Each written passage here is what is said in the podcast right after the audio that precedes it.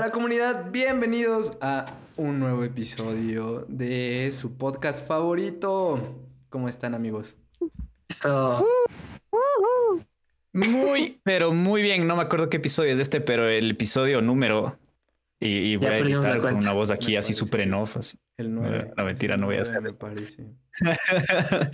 pero el episodio número 9, con toda la felicidad y con este panel de lujo. Qué gusto saludarlos Uh, todos. Ah, qué placer, qué placer. Y Gracias, qué placer estar gracias, acá para hablar de diseño de sonido. Qué tema tan divertido. Siento que va a ser súper difícil condensar toda la información y todas las, las debates en una hora.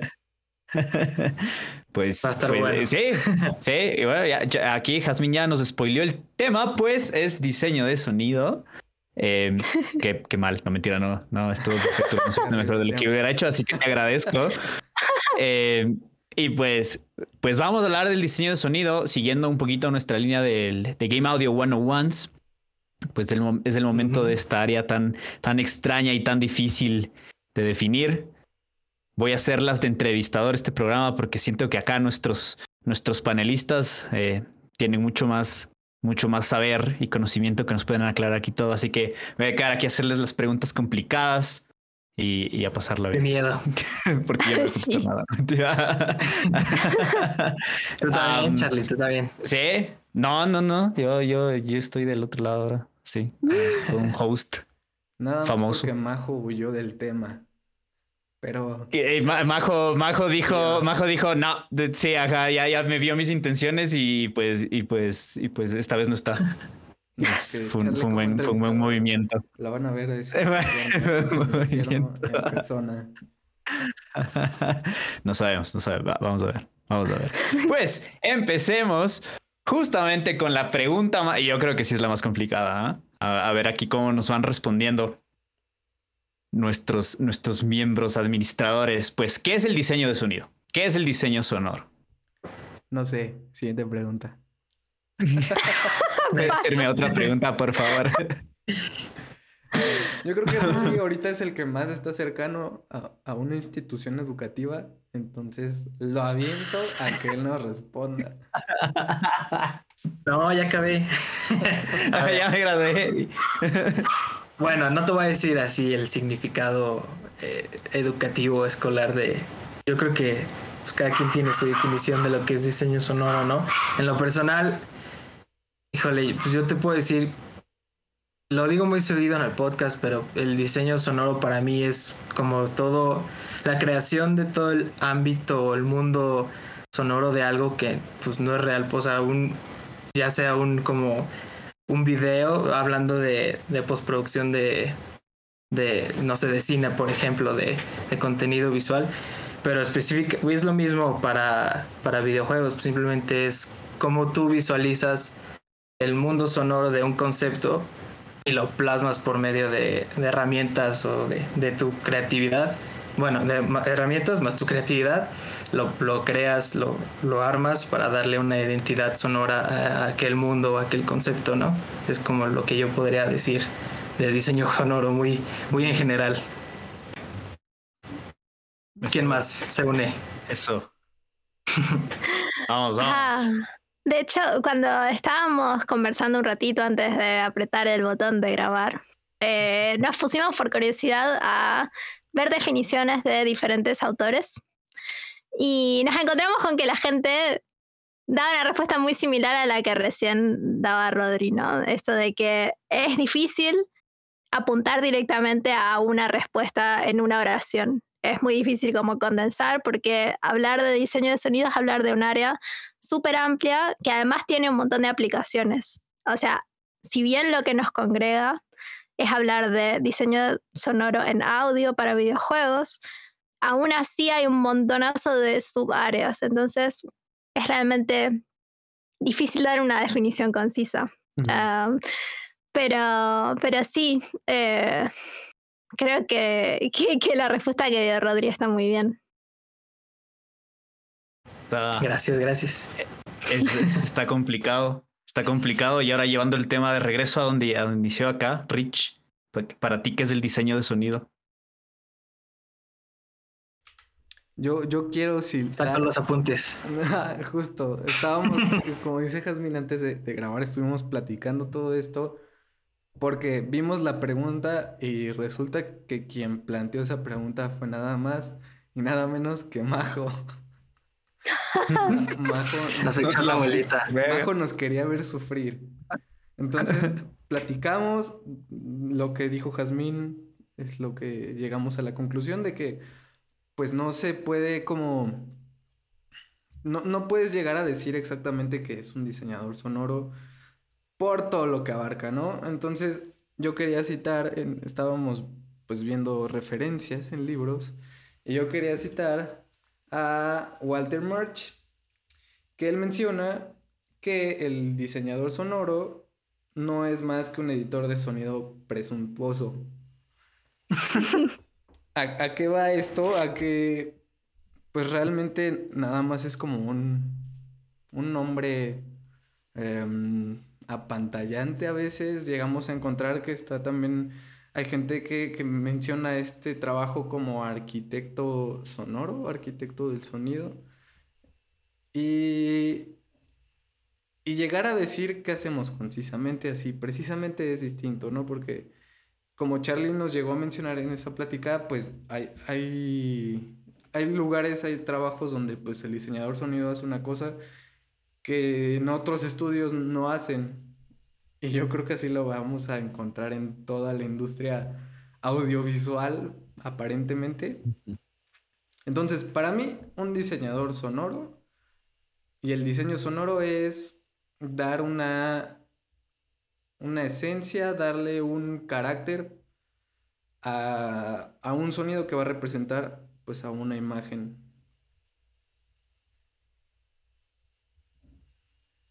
Pues, pues qué bonitas respuestas. Las, las, sin, palabras. creo que uniendo un poquito, ajá, uniendo un poquito de todo, creo que nos vamos dando cuenta y estuvo divertido, de hecho, investigar eh, qué, piensan autores o, buscar fuentes, como lo dijo Jazmín, porque en realidad muchos apuntan hacia esto, ¿no? Decir que em, es complicado definirlo, es un área tan tan complicada, tan grande y que muchas veces depende de muchos otros factores de contextos. Entonces decir esto es diseño de sonido en realidad no, no se podría encontrar una definición concreta. Ahora hablando de videojuegos, eh, creo que coincidimos todos en que necesitamos un medio para sincronizar algo y en general el audio necesita siempre un medio para sincronizar. El medio puede ser literalmente el aire, eh, no necesita ser un medio visual. en, el, caso de los videojuegos, pues eh, voy a decir que el 99% de las veces sí es visual, pues creo que todos coincidimos en que es la representación artística de un medio desde la parte sonora, ¿no? Y ya después de eso, pues ahí vean ustedes qué definición les gusta, qué es lo que están haciendo ustedes, con qué se identifican. Y estaría buenísimo aquí en los comentarios, siéntanse libre de poner para ustedes qué significa o qué es, qué es el audio de sonido. Si son diseño de audio de sonido, diseño de sonido. Si es que son diseñadores de sonido, pues, pues cómo definirían su trabajo, cómo definirían lo que están haciendo. Estaría buenísimo leer un poquito de todos y que nos ayuden a aclarar este, este concepto. Eh, pues bueno, una vez que hemos dejado la pregunta complicada atrás desde el comienzo, pues veamos, hablemos un poquito de nuestra experiencia o de su experiencia. Me encantaría preguntarles en qué momento decidieron dedicarse a hacer diseño o qué es lo que les llevó, empujó a hacer diseño de sonido. Jazmín, por favor. Ok. bueno, mi, mi carrera de base, la primera carrera que estudié en la universidad, en realidad es composición musical. Y los, los años del ciclo de licenciatura en la Universidad Nacional de Rosario, donde estudié, van muy de lleno hacia la música electroacústica. Entonces, eh, justo me tocó tener un docente muy amoroso que de hecho, en consonancia con lo que decían, decía Rich de, de, la analogía entre la arquitectura y, y, el diseño de sonido, él siempre solía establecer ese paralelo. Decía que construir música, construir piezas musicales, construir sonidos era muy parecido, en cierto sentido, armar como planos y pensar en esto de edificar cosas sonoras. Y mm, siempre me, me llamó mucho la atención pensar muy concienzudamente cada uno de los pequeños sonidos que iban a integrar esas piezas electroacústicas. Entonces, Em, durante un tiempo me autodefiní como compositora, como muy enfocada en el timbre, y después eso se fue transformando eh, como en búsqueda por ir más hacia el sonido puramente. Y, bueno, eventualmente me topé con que se podían hacer videojuegos y que uno podía dedicarse exclusivamente a hacer sonidos y dije, esta es, es la mía. Así que así es como empecé. Eso, pues es, creo que es muy interesante porque también así conectas muchísimo a lo que empezamos diciendo, que a la final pensar en el diseño de sonido tal vez es pensar en estas texturas o en estos bloques con los que vas armando algo eh, y no necesariamente lo, delimitamos como eh, efectos de sonido, o sea, hard effects, que es cosas que ves en la pantalla y música y otras áreas, sino como que estás pensando más bien de una forma eh, panorámica todo, ¿no? De armar, de armar y de pensar en el sonido como tal. está buenísimo, me gustó mucho eso. Pues, pues, pues Rodri, eh, ¿cómo, cómo, me toca? Cómo, en, qué, ¿En qué momento estuviste y dijiste, pues quiero ser diseñador de sonido? Híjole, bueno, me gustó mucho lo que dijiste, como todo, pensar el diseño sonoro es como pensar en todo el panorama sonoro, porque justo eh, yo, por ejemplo, mi primer como approach al diseño sonoro fue en preparatoria, donde había como unos, hacíamos como unos concursos de de obras de teatro, pero que no se podía hablar, o sea, las personas simplemente podrían como expresarse con las, con las manos y la boca sin decir, sin sacar sonidos, literalmente. Se llamaban fonomímicas, ¿no? Entonces, el chiste era tener una grabación como de 15 minutos donde tú metías todo, o sea, tienes que grabar los diálogos de las personas, añadir los efectos de sonido, como los ambientes. Literalmente eso me sirvió mucho como para a través de un do ir como planeando todas las escenas que iban a ocurrir, las, la ubicación y poder transmitir eso a los espectadores. Entonces literalmente cómo contar una historia a través del sonido de esos pequeños 15 minutos que duraba, pero era una historia completamente transmitida por esa grabación, ¿sabes? Entonces eso me ayudó mucho como a, a saber cómo funcionan los diálogos, los ambientes, los efectos, la música, integrarlo todo junto y crear como este mundo de sonoro por sí solo, ¿sabes? Y eso, ahí fue cuando me enamoré como de del mundo del audio, de hecho, y por eso decidí estudiar de ingeniería en audio. Entonces ahí empezó todo justo. Muy bien, qué interesante. Sí. Nunca, había escuchado de esos, de esa, de esa, de esa dinámica, pero está buena. Suena súper divertido. sí. sí, me gusta. yo, yo llegué a tener también fonomímica toda mi vida en la, en la escuela en la que estuve, pero no en ese sentido tan padre como llegó a trabajar Rodri. En mi escuela la fonomímica literalmente era poner una pista musical y todos tenían como que fingir ser el artista y los bailarines y hacer como toda una coreografía atrás. Eh, pero sin cantar, ¿sabes? O sea, haciendo lip sync, nada más. era una clase de air guitar. Ajá, para mi escuela esa era la y era más un show, ¿no? O sea, porque pues las compañeras se enfocaban que en el vestuario y que la pues los, los, pasos de baile y todo estuvieran padrísimos y que se la escenografía. Y yo siempre me tocó ser como, o sea, nunca he sido muy apto para el baile, entonces me tocaba a mí ser el que iba con la guitarra atrás, entonces que tocaba. Pero aparte ya los últimos años ni eso, porque metían canciones de música electrónica o de música pop que ni siquiera guitarra. Entonces yo no Te reemplazaron el de la escenografía, ¿no? De cambiar la escenografía y pero suena muchísimo más padre como Rodri lo menciona. Híjole, sí, padre, pero también me metí a unas friegas. Era pesado. Luego les enseño. Eso sí, por favor, por favor. Está, ajá, está, está bueno. ¿Cómo, empezaste tu Rich? Entonces, eh, después de que... Nada más quiero terminar de cerrarlo de Rodri porque me ah, llamó mucho la atención se grababa eso y, lo que enseñaban al final era un video. No, no, no, o sea, lo que sí se actuaba, o sea, en un, en un escenario las, los compañeros de mi salón actuaban, porque yo, yo no actuaba, como ya estaba ocupado haciendo lo del audio, yo no actuaba, yo simplemente así de que le daba play a mi, a todo lo que, mi bounce final, y ahí corría la gente actuando y pues, la gente viendo la obra, ¿no? Y todo, todo el audio reproduciéndose en el, en el auditorio. Estaba padre. Así funcionaba. Ah, pues sí, les voy a enseñar, les voy a enseñar. Primero eh, pautaban como la parte actoral, después vos hacías tu interpretación de eso, tu reestructuración de eso en audio y después la gente volvía como a leer tu audio. ¿Funciona de esa forma? ¿Es, ¿Así era el ciclo? Yo primero eh, había unos que se encargaban de escribir el, el, pues literal la obra, ¿no? Los diálogos, el script, los diálogos, como la ubicación. Y ya yo leyendo eso, pues me daba, me, me ponía a imaginar cómo podía sonar esta escena con, con esta ubicación y, pues empezar a crear así escena por escena y ya luego íbamos, creo que venían a mi casa los del, los del salón a grabar los, sus diálogos, los que les tocaba grabar. Y así iba ah. conectando todo, siguiendo el script y funcionaba al final. cool. Súper genial. Sí, pues fue, fue una manera padre de entrar a toda la ingeniería en audio. Porque sí. Me parece que la mayoría entran por parte de la música. Sí. Exacto. Es, un poco más común, ¿no? Sí, ese fue mi caso. Bueno, yo, yo siempre me remonto a mi niñez.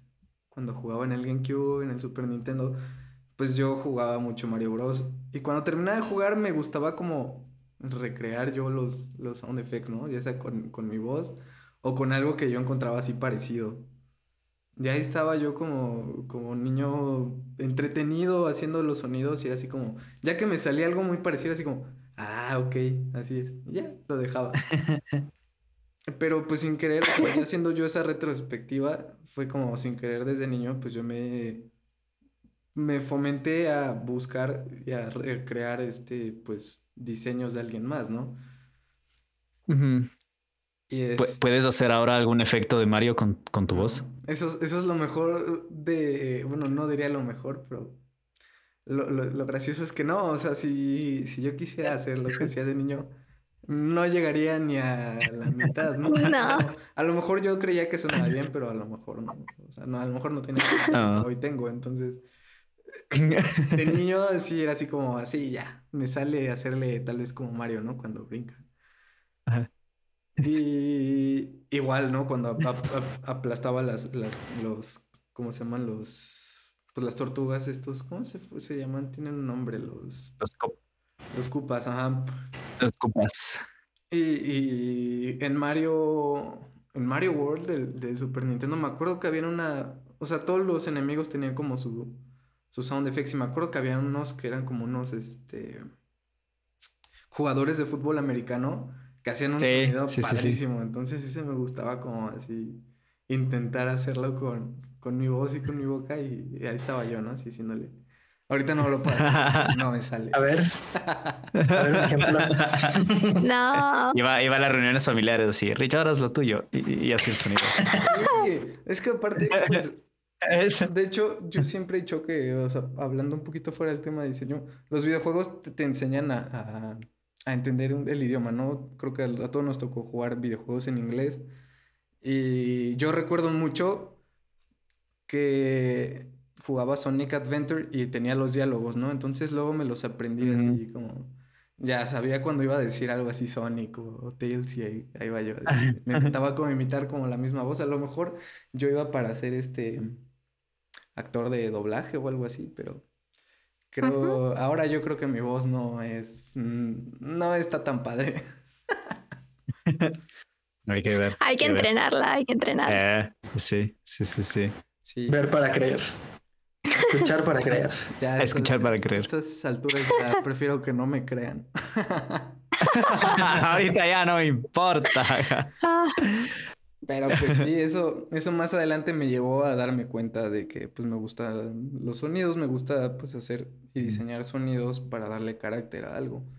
Eh, pues yo vengo de, estudiar una ingeniería en, en, audio en postproducción para cine, entonces pues me tocaba que ver cómo eran los sound effects, cómo eran los folies. Em, había una maestra nos daba un, un ejercicio que era como recrearte sonoramente, en el sentido de que tenías que escuchar qué sonidos hacías del diario y era como, a lo mejor el cómo pisas, hay, gente que a lo mejor le gusta pisar más con talón más con la planta completa o solo las puntas. Eh, pues, ¿qué, tipo de zapatos te gusta usar. Entonces ya ibas viendo, ¿no? Y que si, te, si traías las llaves de, tu casa o que si traías alguna cadena, que si traías este, alguna joyería, que si tienes alguna como, como jerga, algún tic que te gusta como hacer con el sonido, ¿no? O sea, a mí me gusta tronarme los dedos. Entonces, ese ejercicio a mí me hizo darme cuenta de que, órale, pues todos sonamos diferente, ¿no? Y puedes hacer que algo que no existe suene diferente y, y puedes hacer que suene real. No sé si me explico. Sí, sí, sí.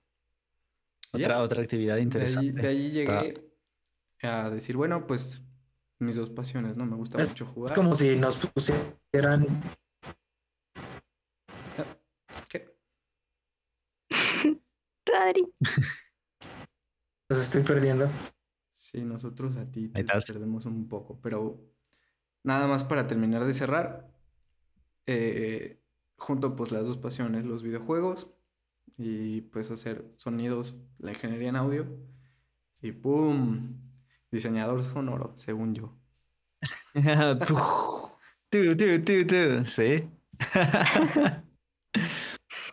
pues es, eh, está muy bien y creo que es muy interesante.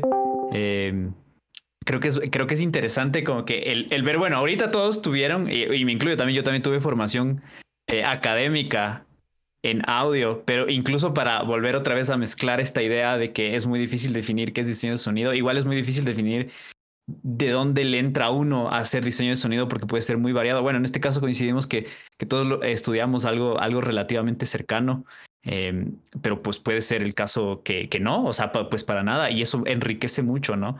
El, el trabajo o la, o la forma de ver de cómo terminamos en diseño de sonido, como que hay gente que nunca en su vida tuvo formación, pero es, es un excelente diseñador, diseñadora. Entonces, em, siempre, es, siempre es interesante ver de dónde viene cada uno, ¿no? Sí. Pues. Sí, claro. Creo que me corté. Estaba diciendo que lo que estaba, me gustó mucho lo que dijo Rich de como el ejercicio de cómo suena cada quien. Es lo mismo como si ah, nos dieran a nosotros cuatro un mismo clip de, de un audiovisual. Cada quien le va a dar como su característica a ese video, ¿no? Si le hace un diseño sonoro, cada quien, todos van a sonar diferente. Cada quien tiene como su, su, su sí, carácter, por así decirlo el sonido que le dan. Y que tiene estrecha relación con eso que decía recién Charlie, de que todos venimos de formaciones diferentes, de recorridos diferentes, jugamos juegos distintos, vemos distintas películas. Entonces, eso, no solo sonamos diferentes, sino que el sonido en nuestra cabeza también es diferente. Eh, eh, exactamente. exactamente todos los contextos son distintos y pues justamente estuvo muy bonito eso. Obviamente mi perspectiva es nuestra, pero nuestra referencia. Em, muy bien, muy bien, muy bien, muy bien. a ver. No, no, no, no, no. Queremos oír tu no, ya, ya, ya, ya, ya, y por qué eres ya, sonoro. tu triste historia, porque así. Sí, es un poco triste, pero no, pero no. Pequeño. La de violín más pequeño. Ah, pues eh, nada, o sea, a mí, a mí me gustaba mucho la música de, pequeño. De hecho, yo también empecé con la idea de estudiar música, tal cual, eh, música, música pura y dura.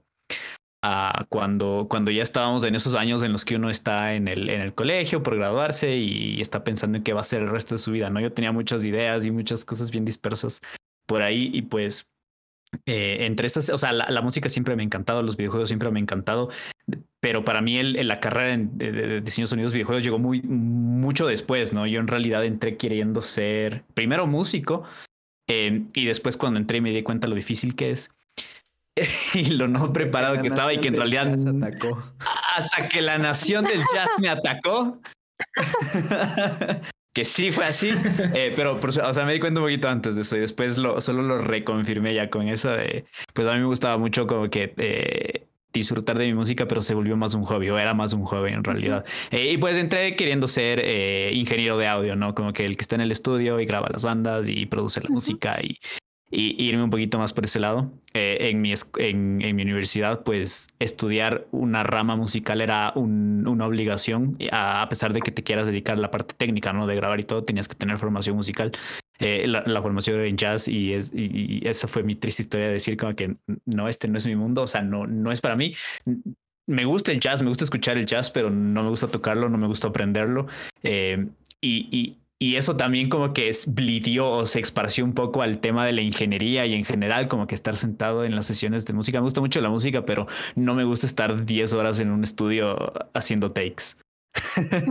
o, estar conectado hacer todo el setup de música, o sea, como que eh, no es para mí, no es para mí. Hay gente que le encanta y que me parece lindísimo y, que me encantaba ver a mis compañeros que lo disfrutaban y era como que su vida y todo, y, pero para mí no se volvió eso, ¿no? Y pues eh, los videojuegos me han acompañado, tuve la suerte de ir a un par de charlas de videojuegos donde se me aclaró el mundo y explotó y dije como que sí, o sea, yo quiero, quiero explorar un poco por la parte de tecnología. Siempre fui muy bueno en números, en matemáticas, en, en, estos temas un poco más técnicos y pues la interactividad me llamó mucho de eso y pues ya, ya, con, ya con un poquito de esta experiencia en música en producción dije pues es el momento de hacer lo que, lo que, lo que yo quiero, ¿no? Lo que, lo que realmente como que creo que por, por donde me indica, siempre pude hacer lo que yo quiero, o sea, tuve mucha, mucha suerte en esa onda porque mi, familia fue muy, muy, muy supportive.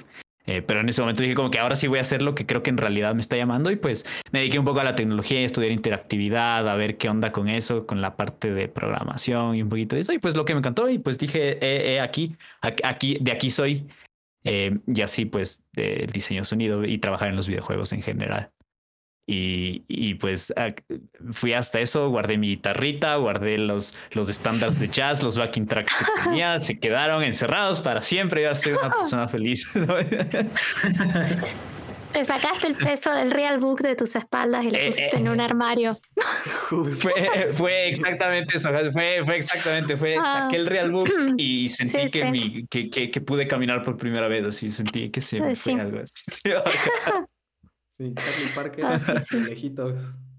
Sí, sí, sí. Está muy bonito todo lo que hacen, toda su música, pero hasta ahí la voy a escuchar y no quiero pensar en nada, en nada, nada. Eh, pues sí, sí, sí, sí. Ah. Está, o sea, y, la verdad es que mis admiraciones a la gente que sí se, que, que se dedica a estudiar, o sea, ahí que es música así para, para ser famoso, porque es un trabajo brutal, o sea, es un camino brutal, igual que el nuestro, ¿no? o sea, todos tienen sus cosas difíciles, eh, pero sí, definitivamente no es lo mío mucho respeto a quienes pueden, pueden pensarlo de esa forma. pues, pues aquí, aquí va mi violín y, y ya. Continúo con la siguiente pregunta. y ya. Ahora sí, continúo con, con, el siguiente tema, el, la siguiente pregunta. Hablamos un poquito ya de esto en, en uno de los primeros podcasts en los que mencionábamos cómo empezar, eh, si quieren hacer diseño de sonido, qué son los equipos que necesitan. Entonces, no, no, no voy a tocar mucho de esto de nuevo. O sea, en resumen, micro, algo para grabar, algo para trabajar y algo para escuchar, ¿no es cierto? Micrófono, computadora, eh, audífonos, parlantes, lo que, lo, que tengan, lo que tengan a su mano. Pero para ustedes, ¿cuáles son ya, o sea, ya que trabajan, ya tienen sus, sus, sus labores en estudios en videojuegos, cuáles son las herramientas que más utilizan, con las que no pueden vivir sin y, y las que recomiendan eh, ya desde su perspectiva, ya de haber trabajado, ¿no? Que dicen, sí, o sea, esto sí, sí se necesita, o sea, y para que la gente pues sepa eventualmente qué es lo que puede, puede llegar a necesitar o se pueda basar en, ¿no? Haciendo un lado las cosas básicas, o sea, un micrófono, una computadora y un, y un parlante, o sea, ¿qué les parece a ustedes que son sus cosas en las que no pueden vivir? Ah, ya, perdón. Y, lo dejo abierto. Venga, ¿quién empieza? Mira.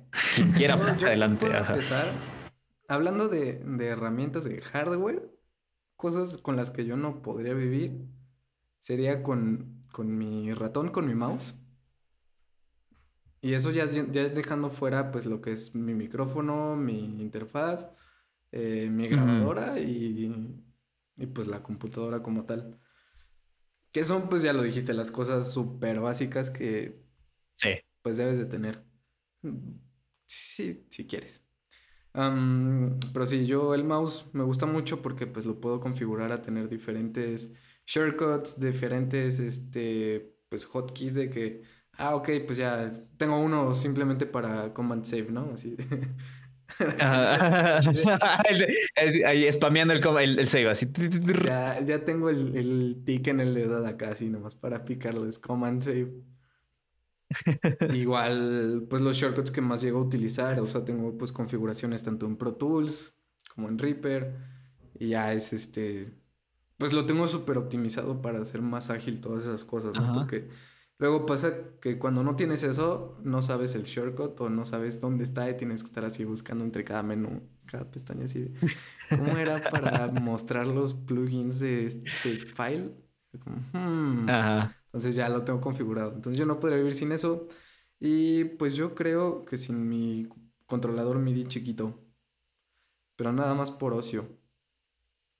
Muy bien. Muy bien, o sea, es comodidad, un poco ya te, ya, ya es el, es el workflow al que te acostumbraste, ¿no es cierto? Y, y tu, o sea, tu mouse, porque es chistoso, es gracioso, porque mucha de la gente de la que he aprendido, de la que he visto trabajar, eh, sobre todo viniendo desde el ámbito de, las, de, la, de, de, la grabación en estudio, tienen una preferencia por cierto tipo de mouse que a mí me parece espantoso, que es ese que tiene una bola gigante. Espera, sí, eh, sí, sí, sí, me parece la cosa más incómoda para trabajar. Eh, pero te, o sea, bueno, ahorita que ya me dijiste esto, estoy asumiendo que tu mouse no es de esos, pero mm. tiene, o sea, tienes el eh, eso. Para quienes lo puedan ver en, ¿cómo se llama? Pues en el video, ahí lo estoy mostrando.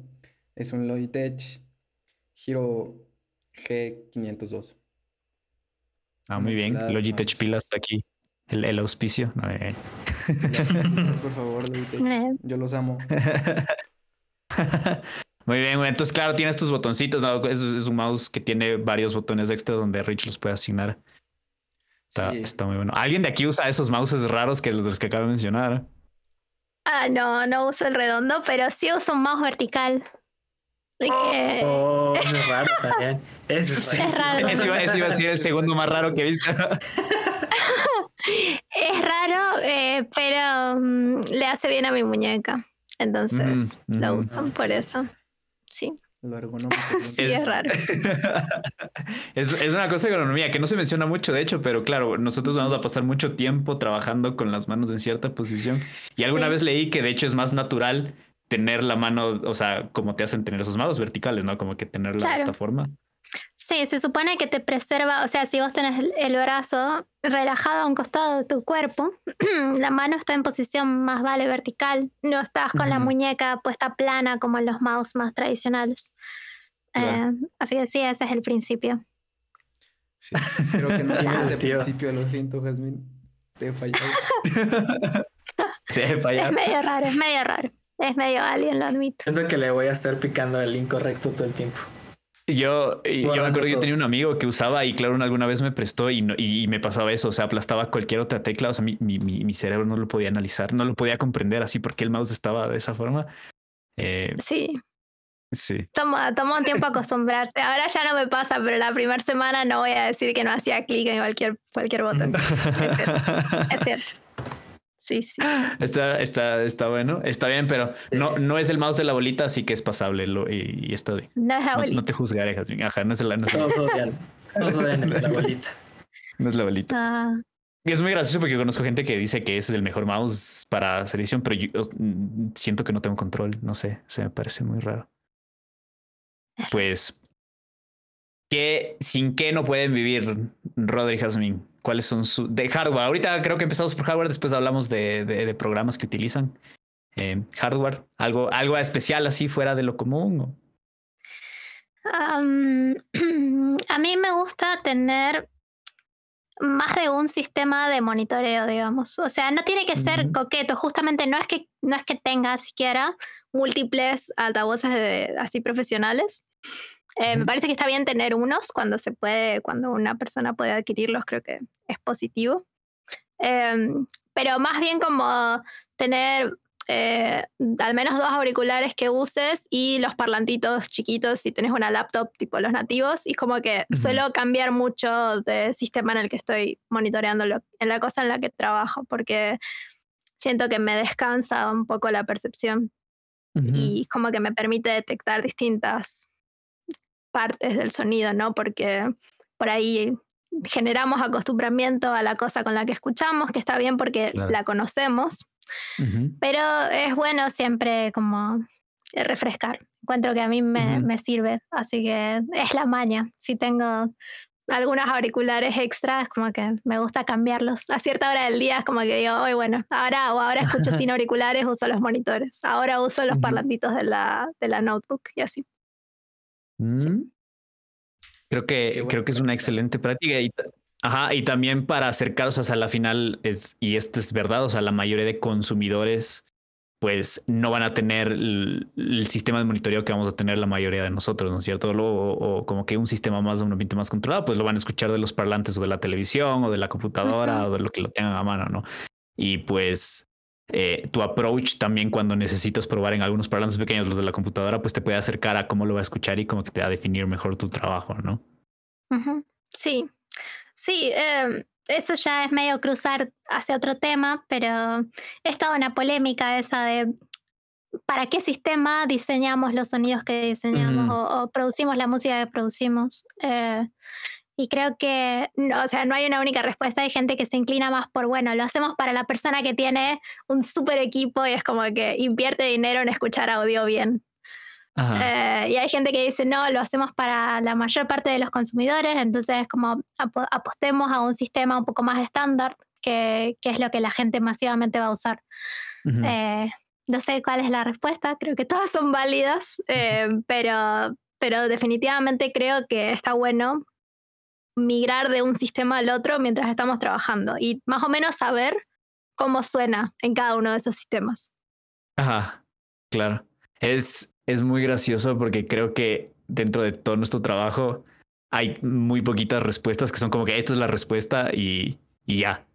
Creo que creo que casi todas son como que, que depende. O es que en realidad no se puede que puede ser si me, si me, si me gusta. Me gusta mucho eso. A mí me gusta, encanta contestar. Y este es, pues depende. No lo sé. son muchas cosas. Son Aparte, muchas cosas. Que, que aviente la primer piedra al que su sonido, su canción no le hace nada diferente de un parlante a otro. A lo mejor en los audífonos, al celular o a, los, a las bocinas de la computadora. Ah, no. 100%. no sé, yo, yo todo lo que he trabajado siempre ha sido perfecto. Ah. la típica de. Charlie cree que es perfecto. Pero no es así. Pero no es cierto. La típica de voy a mezclar a tu coche, por ejemplo, a un coche. Ah, no, yo creo que ya la, prueba, la prueba del. La, más moderna, yo creo que es en el parlante del celular, ¿no? Mm. Esa lo que tiene es que, a menos que estés trabajando en un juego que es mobile, en ese caso te super creo, me parece que es muy válido. Pero si tu juego se va a jugar en consolas o en PC, me parece que ya. Ah, ¿Dónde está el punto de hacerlo? Ajá, exactamente. Solo es para que puedas decir que, conectas el teléfono. Hay que, tener, hay que, tener, en cuenta muchas cosas. Es que ya también en, consola o en, computadora mucha gente juega con audífonos. Pero también hay mucha gente que ve el juego por streaming. Entonces, ah. a lo mejor por streaming el juego suena. Oh, el, el, el, streaming está bien. Eh, yo siento que eso ya también va a lo que dice Jesús, como que a qué punto, o sea, hasta qué punto tenemos que seguir mezclando para tantas cosas distintas y dónde está el compromiso, ¿no? Eh, y ahorita es verdad, o sea, el streaming se ha vuelto tan grande y, un, y, una gente de lo que significa los videojuegos en general, y eso compete también el audio, pero claro, son un montón de de aristas y variables. En streaming es algún gameplay que están viendo en YouTube o en alguna plataforma así de video. Entonces es muy complicado. Yo, yo opino que pues pruebes con la mayor cantidad posible que, este, de fuentes. Si en la mayoría suena bien, ya estás del otro lado. Sí, por eso luego recomiendan mezclar tus sonidos como con algunos, bueno, en con frecuencias lo más planas posibles, ¿no? Para que en todos lados suene como tú lo estás creando. Hacerlo con noise, ¿no? Esa es una técnica. La verdad es que nunca lo he hecho, pero o sea, la teoría me parece interesante de poner el ruido y hacer mezclar. Ajá. O sea, mezclas con un canal de noise y, pues lo balanceas tus sonidos sobre el, sobre el ruido, sobre el ruido y se supone cuando lo quitas de eso como eh, no recuerdo qué tipo de noise, creo que es pink noise, pero cuando quita de eso se supone que vas a tener una mezcla súper balanceada porque vas a estar cubriendo la mayor cantidad de frecuencias de forma balanceada porque estás mezclando sobre, sobre pink noise. Em, bueno, no lo he hecho. Yo tampoco. Si alguien lo ha hecho, por favor, escríbanos y díganos su experiencia. Porque, y, díganme en todo lo que me acabo de equivocar diciendo sobre esa técnica. Muy bien, eh, ¿Tú qué, ¿Tú qué hardware ocupas que no puedes vivir sin él. Híjole, yo, yo creo que ahorita muchos de los que nos están viendo estarían preguntándose por qué no hemos dicho una grabadora. En lo personal no puedo decir grabadora porque yo no, yo no es así de que salgo a grabar todos los sonidos que luego voy a procesar o, o ajustar para diseñar, ¿no? No sé si alguien de ustedes sí lo procura grabar sus sonidos. Yo sí. Creo que Rich ya habías mencionado que, que utilizabas, ¿no? Sí, sí, yo creo que un 70% de lo que hago. Me gusta tenerlo y hacerlo yo. Digo, es, es a veces muy difícil porque no tienes el ambiente tan controlado. Pero pues ya nomás le dedicas unas horas en arreglarlo por si no quedó bien. y Ya. Está. Ajá. Bueno, de, bueno, no sé, de hardware estaba buscando ahorita a ver qué tengo por aquí. pero la verdad es que no, lo que más utilizo pues, es software, pero ahorita hablaremos de él. Y para controlarlo, pues un, un controlador MIDI, ¿no? Como este, es lo que más esencial tengo. Y por ejemplo, recomendaría mucho un segundo monitor para, por ejemplo, si estás trabajando en, en bueno, cualquier DAW, o por ejemplo yo que trabajo también mucho video, pues tener aquí para sincronizar el video y aquí todo el DAW, ¿no? Es mucho más Sí. práctico que, que manejar que ahí tener o, o toda la pantallota del video estorbándote y luego irla moviendo Sí, o tener que pasar de video a, a editor y así. Entonces sí, yo creo que esas cosas en las de hardware las que más. Las que más Muy bien. Sí, es. Estoy de acuerdo. Otra- está- otra, está bueno. pantalla, otro monitor visual. Es también una buena. una buena Mm, es excelente. Sí, sí, sí. Es Sí. muy cómodo. Igual quiero nada más aclarar que esto justamente la pregunta era a propósito como que cosas extras ya después de haber trabajado y de tener espacio, estas cosas obviamente no son como que necesarias y, y ya esas ya las hablamos en el anterior podcast de, de Game Audio 101. Eh, pero nada más para que se hagan una idea de las preferencias de cada uno, por dónde se han ido. Y esto ya es una vez que saben su workflow, eh, de que saben qué es lo que les funciona mejor, de cómo se sienten más cómodos, que les va a ayudar a hacer su trabajo más rápido, ¿no? Yo creo que, yo creo que me suma Rodri y yo, yo no tengo un segundo monitor, lo que tengo es una pantalla de esas que son largas, sí, Sí. que funciona como un segundo monitor, es, es bastante cómodo. O sea, sí ayuda a, ayuda a, a hacer que tu workflow sea mucho más rápido. Me ayuda muchísimo, como que tener algunas ventanas abiertas a la vez así y al lado, como que trabajar mucho más rápido. Em, pues, pues, pues sí ayuda. Em, Así que me gustaron sus respuestas. De una vez, Rodri, empiezas tú porque ya empezaste a decir que, que, que lo que más utilizas es software, así que te pongo acá Venga. en el spotlight de nuevo. Ajá, y dime, a ver, ¿cuál, cuál, cuál es el software que, que a ti te haya funcionado mucho ya después de, de conocer mucho más tu trabajo? Híjole, pues me la he, me la he vivido diseñando sonidos con puro sintetizador. De, o sea, Ujú. cualquier software que, que plugin que puedas abrir en tu DAW, que puedas ahí manipular a, a tu gusto para diseñar tal sonido que necesites. Y bueno, este plugins de, de, de edición, ¿no? Por ejemplo, yo utilizo mucho de Arturia la, la B Collection. Es tiene muchísimos sintetizadores clásicos que también con muchos. Sí, bien, vienen. Tiene una enorme variedad de, presets, por ejemplo, que te pueden ayudar a partir de ahí y empezar a ajustarlo a tu gusto y a lo que necesitas, ¿no? Y ya dependiendo de lo que vayas ajustando, le vas. Bueno, yo en lo personal, pues voy encontrando lo que necesito para tal sonido o concepto que, que requiera lo, lo que estoy trabajando. Y por ejemplo, también últimamente eh, encontré un software que se llama GameSynth de. Tsugi. Tetsugi. Ese es buenísimo. Yo ya una vez me, me lo conseguí, ya no lo dejo porque tiene una enorme cantidad de... Es literalmente una herramienta para diseñar sonido. Lo que más me gusta es como su, su sección modular. Entonces tú puedes colocar cualquier sonido y, y ir, ir haciendo así como una cadenita de, de procesos que al final te da un resultado loquísimo de, y pues es más que nada mucho, mucha creatividad, ¿no? O sea, ahí Ajá. voy jugando y ya lo que me guste lo, lo exporto. Y, y está padre porque también tiene como, como unos módulos de, de sush y cosas así, que de hecho puedes controlar con, con una de esas como de, de para los artistas de visuales. Una, una- Ah, Ah, no, como una tabletita.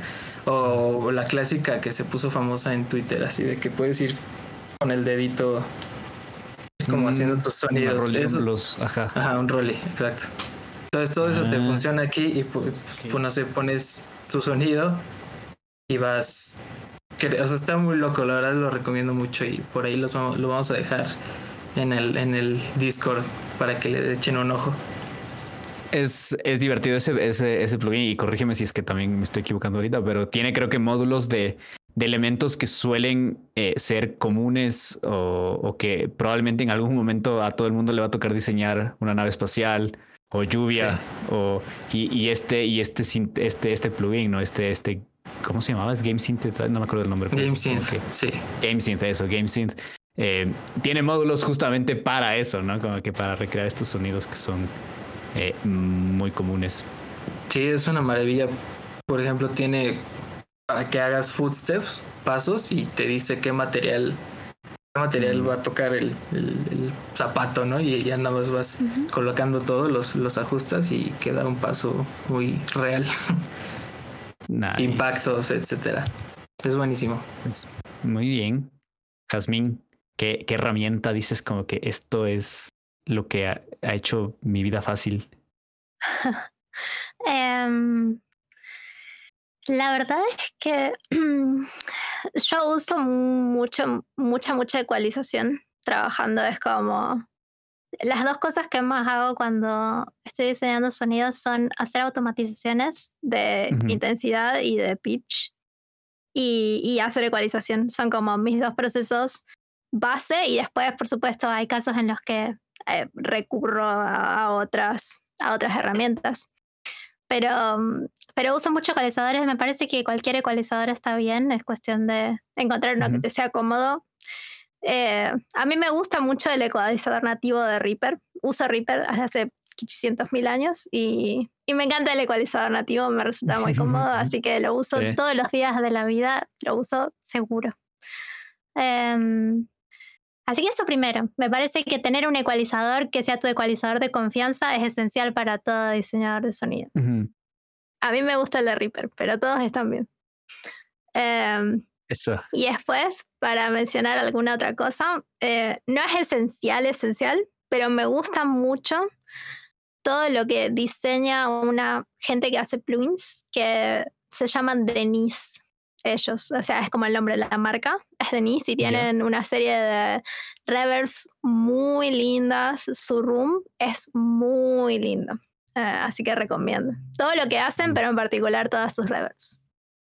Bien, ahí, ahí adjuntaremos el link para que puedan revisar. Sí, sí. Revisar, Me parece- revisar. Me parece que no es tan caro lo que hace. tan caro, es cierto. Son medio como gente indie, así que Sí, eh, Mm. sale su dinero, pero es accesible. No es como que comprar, no sé. eh, Altiverb. claro, exactamente. Pero tenías. Ting. Pues es- estoy completamente de acuerdo contigo. Yo iba a decir un EQ y, y un River, que creo que también son los efectos que yo más utilizo. O sea, así Sí. de larguísimo. Es larguísimo. Re EQ for the wing. Sí. Eso. tu Rich. Híjole. Yo, si tuviera la posibilidad económica, les diría entre mis cosas de hardware, pues obviamente sintetizadores modulares. Pero, es, es algo muy caro para empezar. Em, entonces, pues encontrando alternativas, hace unos años encontré, es, es un plugin y es un standalone que se llama VCB Rack. Y ahí puedes tener todos los, bueno, es que están en la mayoría de los sintetizadores modulares que existen en digital. Y ese, ese programa es gratuito porque es abierto y puedes encontrar una cantidad de, de sintes modulares y de racks, efectos de lo que te puedas imaginar. Y desde que conocí eso es como mi herramienta principal y yo siempre es la que recomiendo para empezar y poner en práctica pues también toda la parte técnica de audio porque pues hay que tener en cuenta eh, lo que son voltajes, lo que son osciladores, lo que son frecuencias, lo que son filtros. Y yo creo que esa es una herramienta que puede ayudar muchísimo a alguien que está empezando o, bueno, que ya está dentro y pues sabe cómo se ocupa todo eso. Eso, BSB Rack, BCB Rack es como mi, mi cabecera y me gusta mucho diseñar. Ahí tienes una posibilidad infinita para crear cualquier sonido, para crear música, para crear sistemas procedurales de ambientes, de música también. Eh, siempre y cuando pues sepas dónde conectar cada cablecito porque es eso, literalmente es un eh, emulador de lo que es un, rack de sintes. Eh, como Rodri, pues también me gusta mucho ocupar este sintes y yo lo, el, segundo que ocupo es Pigments 2, bueno ya es 3, es Pigments 3 de, de Arturia. Me parece muy bueno por toda la las posibilidades que tienes dentro. Me gusta mucho ocupar pues ese ese granular que, tiene, justamente para hacer que mis efectos suenen un poquito más aleatorios y mis frecuencias sean como más, más abiertas en, ese sentido. Y pues hablando de Reaper, a mí me encanta el, el Rea Pitch, el Re-Pitch. Yo creo que, yo creo que de, de, Reaper es la que más ocupo. Me gusta muchísimo y como Jasmine también me gusta mucho pues automatizar este pitch. Yo ocupo mucho compresor y pues ya hablando de herramientas este, gratuitas, hay un compresor multibanda que me gusta mucho que es el OTT de Xfer Records. Xfer. Buenísimo, gratuito. Eh, de ahí puede salir una cantidad de cosas inimaginables. Eh, lo ocupo demasiado. Eso y pues ya si tienen la posibilidad económica, pues los Sound Toys.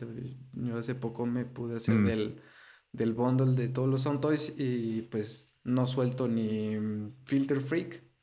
Y hablando pues ya de Qué bueno compresores, pues el Decapitator. Decapitator yo me lo podría tatuar.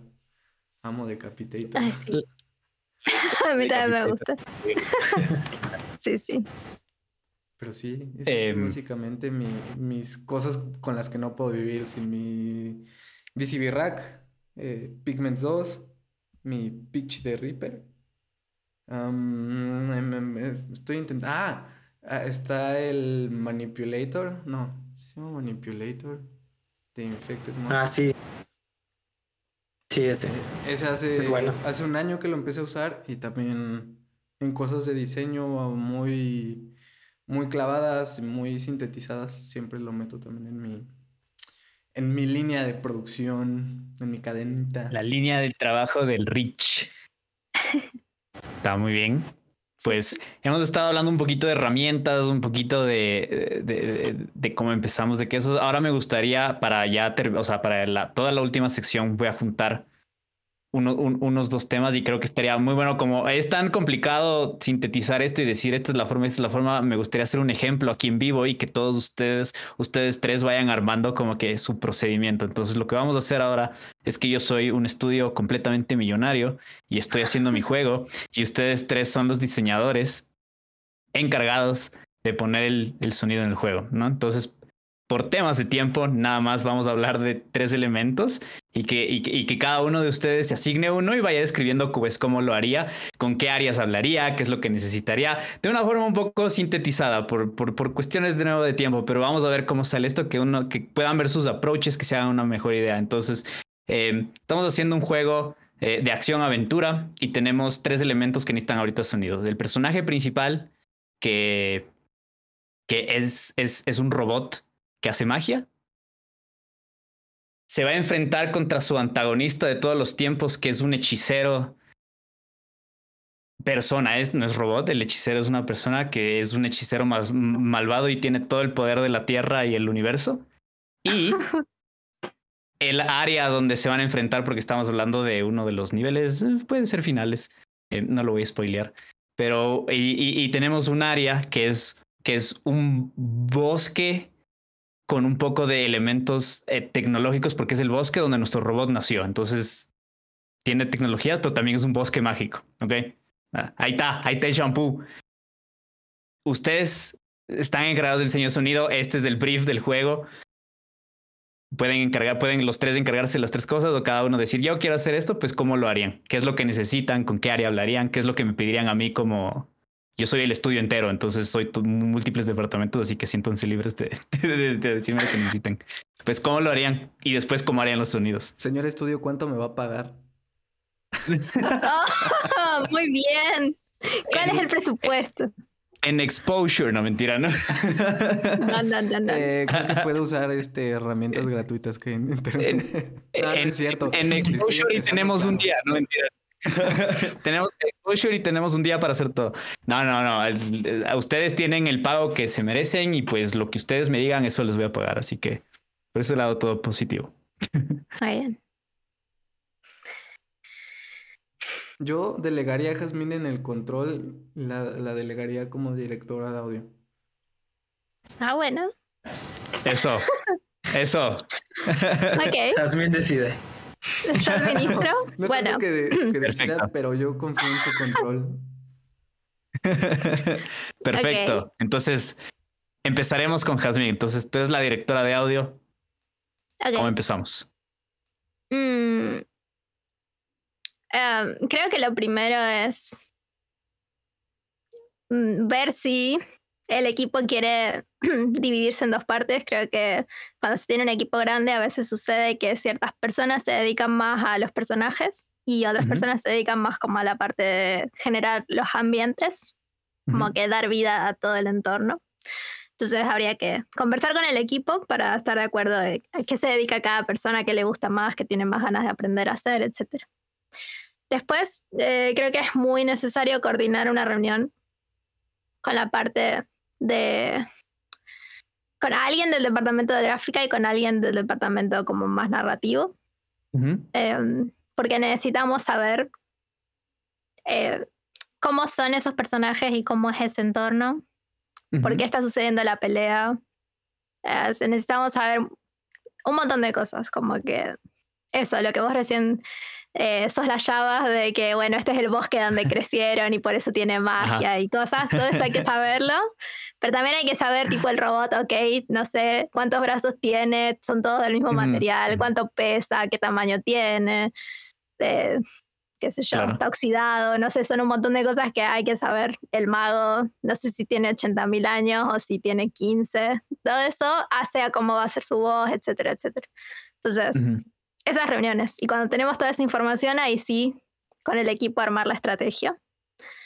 eh, y pedir presupuesto si tuviéramos que eh, salir a grabar algo a algún lado, que puede ser salir literal a un espacio o ir a algún estudio a grabar, a menos que el estudio tenga un espacio de grabación.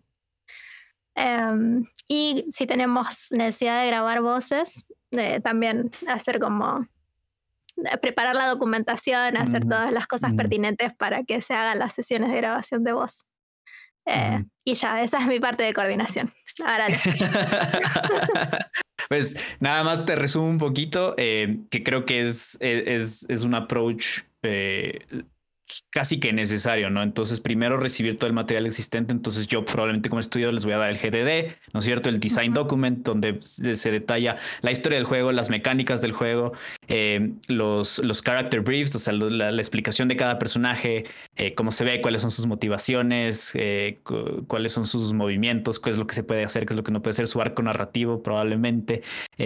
Concept art, todo lo que ya se haya trabajado en cuanto a arte, eh, desde, desde conceptos hasta ya los modelos como tal. Si es que hubiera animaciones en este punto, si es que no hubiera animaciones en este punto, pues eh, yo les entregaría ya todo, todo eso y el guion, obviamente, para que lo puedan leer. Pues, pues muy bien, una muy buena reunión. Aquí está todos sus, todos sus documentos. Lástima que me cae medio mal el director del estudio, pero vamos a seguir trabajando. A veces hay que sobreponerse. Hay que sobreponerse a esas cosas. Pues yo, yo hice bien al, al, al proponer a Jazmín como directora porque como acaban de escuchar su organización de 10, así, yo no hubiera dicho todo eso, la verdad. Yo, me hubiera sentado así de, bueno, pues a ver, vamos a hacer soniditos. Em, si es un robot, ok, vamos a a probar con esto, esto y aquello. eh, pues... Hagamos, hagamos eso. Entonces, te, te, Jasmine te asignó el personaje principal. Es un robot y tienes que hacer los, sus ataques principales, ¿ya? A ver, ¿cómo, cómo lo harías? Ya, suponiendo, suponiendo ya que... Vamos a decir que el robot sí es, es... Voy a decir que es chiquito, es un robot chiquito. Es de unos 30 centímetros. En un mundo vasto. Y el mago, pues...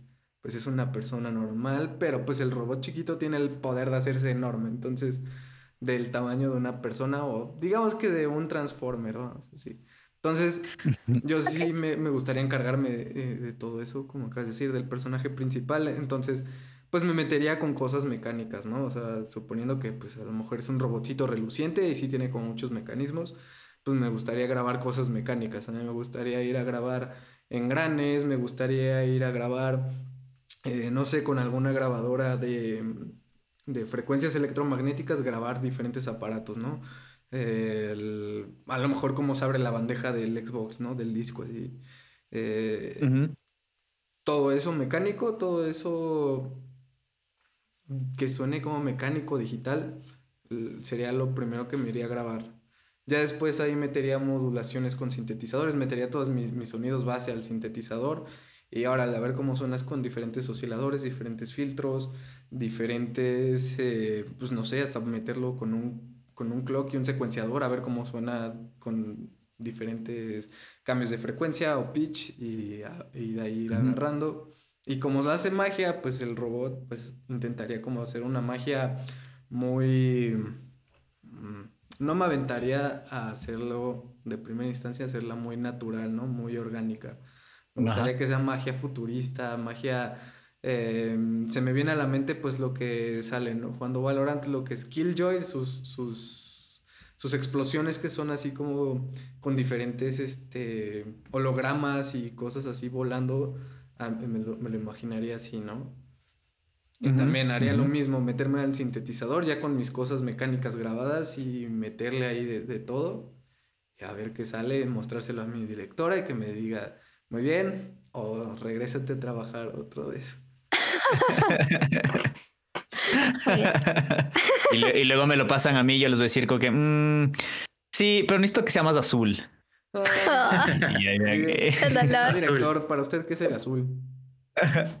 Sí, volver el psicólogo del director y el director, no, es que el azul. no". Y va a decir, ah, pues el azul para él significa que esté con más graves. Vamos a meterle más graves. Eh, Exactamente, un- una conversación. Tiene que haber una conversación, pues, y, y va saliendo. Igual Richard tiene la documentación, eh, Jasmine también tiene ya toda la documentación y puede ir direccionando un poco cómo va a ir la temática, ¿no? Entonces, Rich decide grabar cosas mecánicas para el robot. Eh, y, igual para la magia, ¿no? Basarse un poco mucho en esta idea de, de- de- de- la mecánica y después ya se pone creativo en su do, mete osciladores, mete síntesis, mete efectos a hace sus layers y pues va exportando. Eh, Rodri, pues resulta que te toca hacer los ambientes. ¿Cuál sería tu approach? Bueno, ya de ambientes me iría totalmente a grabar. Para ambientes yo creo que la mejor opción es sí decirle al estudio que tienes que ir a, o sea, bueno, antes que nada no es salir así a la calle a caminar, ¿no? Tener como un lugar bien localizado en el que tú recuerdes que es- puedes conseguir ese sonido que ya pensaste y ya sabes que te puede funcionar, ¿no? Entonces teniendo eso, pues decirle al estudio, yo tengo que ir este día a tal lugar. Y bueno, el equipo que necesites para grabar un buen rato, todos los ambientes que puedas sacar, ¿no? De, de ese lugar. Y si necesitas ir a otro lugar, pues igual. El chiste es ir maquinando en tu mente todos los como, como lugares que sepas que puedes obtener ese sonido. Que en este caso pues está curioso, ¿no? Por, por el concepto de este juego. no sé a dónde podríamos ir, pero, pero sí, quién sabe qué.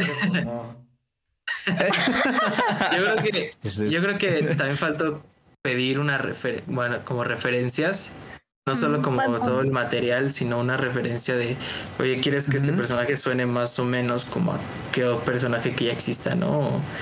Porque luego también decir así, es totalmente nuevo, pues está medio cañón. Una, una referencia que sea, que al final resulte otra cosa, es para un avance, ¿no? Para un comienzo, para poder empezar bien, Claro. tener más definido el concepto. Ujú. Sí. Yo creo que em, muchas veces nos toca en diseño sonoro ponerle sonido a cosas que, que no hay un referente como del mundo real para eso. Entonces, como en el caso de este ambiente que es como, bueno, es un bosque robot mágico. eh, capaz que, ya, no sé, a mí me gusta mucho mezclar eh, cosas de como de distinta naturaleza, por así decir. Ajá. Entonces creo que sería divertido sí salir a grabar algún bosque que haya cerca o una selva o lo que sea que sea como el ambiente básico que elijamos. Eh, porque me parece que es como que eso, a la persona que juega el juego instantáneamente la va a transportar a ese tipo de escenario, sumada a la visual. Pero después quizá podemos como ubicar distintas fuentes sonoras en el espacio y ahí sí es como, bueno, me invento esta luciérnaga tornillo que hace como un ruido metálico cuando se mueve, qué sé yo. Y Ajá. entonces ir como poblando ese ambiente más eh, concreto, más como tomado del mundo real, con elementos extraños que hacen a que sea ese bosque de nuestro juego que no es un bosque que podamos encontrar paseando. O sea, eso también es divertido. Creo que está buenísimo ese approach, o sea, tener una base con la que los jugadores ya se puedan identificar, ¿no? Es decir, como que esto es a generar una primera localización o espacialización, pero en el término de contexto, ¿no? Y después irla, ir diseñando, ir diseñando toda esta parte que no es, que no se encuentra y que ya es, es, es netamente imaginación y, y, y cómo van- ustedes van a crear esos sonidos utilizando los materiales que tienen, utilizando ya pues sus herramientas y su creatividad, sus skills, eh, irlo armando de a poquito, como dice Jasmine, como que ir armando este, este espacio, eh, pensándolo de forma sonora y que apoye, ¿no? Creo que es importante siempre tener eh, presente el concepto de que tiene que decir algo su diseño, o sea, sobre todo en estos elementos que son importantes, o sea, no todo tiene que tener un significado porque van a ser 3.000 sonidos y es imposible que los 3.000 tengan un significado importante y que estén, porque si no, ninguno lo va a tener, ¿no es cierto? Eh, pero por lo menos en los que sí deben tener, pues, eh, que lo tengan o, o- y, que puedan reforzarlo de cierta forma, ¿no? A través de, porque el sonido es una forma de arte y es una forma de comunicación, entonces es, pueden generar mucho a través de esto y me gusta, me gusta el approach que acabas de describir eh, y ver un poquito de cómo, cómo lo harían todos. eh, me gusta, Claro. me gusta. Sí, Y también, pues- también siempre como mantener la comunicación, ¿no? Con el equipo de diseño, por ejemplo, porque, por ejemplo, Rich que ya se está imaginando el robot como un transformer, pero qué tal que Charlie, el director, lo quería como Wally o algo así. Entonces, o sea, son dos, dos conceptos totalmente diferentes que con comunicación pueden llegar a un acuerdo y, y no trabajar dos veces. Y justamente creo, creo que lo empezamos súper bien. O sea, Jazmín como directora dijo, pues, nada, aquí me pasan todos los documentos que ya existan o que o, o tener esta conversación y si no existen documentos de que, cuál es su idea y cómo lo están viendo, justamente para tener esta base, ¿no? Muy cercana a lo que va a terminar haciendo, pero ya como todos aquí saben, probablemente a mí me dé otra iluminación durante el procedimiento y cambiamos muchas cosas y se mueven las animaciones y se mueve todo y pues esta comunicación constante durante todo el- el- los ciclos de desarrollo, pues es trascendental, ¿no? O sea, no quieren nunca que va a pasar, ¿no? Sí, sí va a pasar, pero quieren intentar evitar que se cambie una animación por completo o un poder por completo y ustedes se enteren cuando lo están probando y dicen, oh no, ¿cuándo decidieron hacer ese cambio? Ajá. Sí. Pues, pues, pues igual, o sea, creo que seguimos reforzando lo que dijimos al comienzo. Todo el mundo tiene un poquito de ideas distintas de cómo hacer sus approaches y, y pues todo, todo es correcto. A la final todo es correcto porque todo tiene un propósito y una razón de por qué lo están haciendo. O sea, nada, eh, incluso la experimentación también tiene una razón por la cual están haciendo, ¿no? Eh. Me gusta. Em, pues, pues Jazmín me pasó todos los audios. Eh, me gustaron todos menos los de Rich, así que sí, sí, sí, seguimos trabajando. Sí, vamos a hacer otro Señor proceso, director, buscar más vamos a la salida. No, no, no, no. Acá estoy intermediaria, así que no se matan, porque es mi, mi responsabilidad. Por favor. Está bien, está bien, está bien. Em, pues, pues en este caso, en nuestro ejemplo, pues eh, nada más le- les pedí diseño, pues me entregan assets y, y, y- y creo que nada más eh, falta esta comunicación ya con la programación y pues que. Jasmine delimite, ¿no? Como que los, los, co- o sea, eh, más bien, hagamos eso. O sea, Jasmine, ¿cómo tú delimitarías ya los, la, la aplicación, la integración con la gente de programación? Mm, A mí me parece que es importante tener personas como dedicadas a eso de lleno. Me gusta mucho el rol como del technical sound designer, me parece como que es muy importante que haya una persona que esté ahí permanentemente en contacto con el equipo, que incluso diseña algunos de los sonidos y que se encargue de, mucha parte de la implementación. Y después, eh, si esa persona ya veo como que trasciende a escribir también unas líneas de código o si se comunica con programadores, eso ya eh, depende de cada equipo, de, la dimensión de cada equipo. pero creo que sea como sea, siempre tiene que haber una comunicación fluida. Si puede ser una persona que es parte el 100% del tiempo del equipo de audio, fantástico. Y si no, entonces tiene que ser una persona con la que haya una comunicación directa, sin intermediación. O sea, no quiero como que haya una jerarquía que atravesar y que sea un teléfono descompuesto de por medio. No, quiero que haya comunicación directa. Sí. Clave, muy, muy, muy, muy importante. Porque a la final eh, la implementación es súper importante en cómo va a terminar sonando. O sea, puede ser un diseño brutal, pero si la implementación no corresponde a ese diseño brutal, pues eh, no va a funcionar muy bien. Entonces, lo que acaba de decir Jasmine es súper, súper, súper importante. Pero no si la hace Charlie. Pero que, sobre todo, sí soy yo. Yo soy técnico. y, también, y, también, y también si es que Devolver o algún publisher súper grande quiere saber más sobre mi juego, pues ya saben dónde contactarme. Escuchando. Patente pendiente. exacto, exacto, exacto. Tengo más detalles, podemos hacerlo. Ya está. Todos derechos. Pues, pues me gustó mucho esto, me gustó mucho eh, escucharles un poquito, ver sus diferentes approaches, cómo harían eh, estas áreas que son pues lo con las que nos vamos a encontrar, ¿no es cierto? O sea, usualmente hacer un personaje, hacer un ambiente, que alguien se encargue un poco de direccionar esto. Muchas veces una persona lo va, les va a tocar hacer de todo esto, eh, otras veces pues van a tener un poco más de suerte y van a tener mucha gente. Em, muchos procedimientos se comparten, pero nada más esto que les dé una idea de cómo podría funcionar. Así que les quiero agradecer a ustedes un montón y pues, pues ya te lo dejo a ti, Rich, para ya, para ir cerrando este capítulo. No quiero irme, señor Stark, yo quiero seguir platicando. ya no. Por el time, ahora, ahora yo voy a hacer de majo, yo voy a poner el orden aquí. Ya se, ya se nos fue el tiempo, así que ahora ahora. Majo estará orgullosa de ti. Sí, espero, espero hacerlo.